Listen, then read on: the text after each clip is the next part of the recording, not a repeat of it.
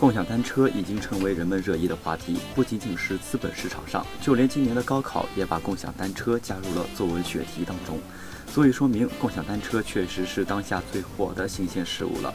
随着越来越多的入局者，共享单车领域竞争也日趋激烈。为了寻找更好的合作伙伴，共享单车两大巨头 OFO 和摩拜争夺流量入口方面可以说是你来我往，互不相让。此前，摩拜就已经傍上腾讯，接入了微信小程序，并且成为微信钱包九宫格的第三方服务。而 OFO 小黄车也跟上脚步，与支付宝合作免押金扫码解锁，还入驻了滴滴出行 APP。有意思的是，曾经的互联网三大巨头 BAT 中，只有百度一直没有身影。而现在，百度也后发制人，加入了这场共享单车的较量。近日，百度地图 App 迎来重磅更新，主要内容就是接入了 OFO 小黄车、摩拜两大共享单车。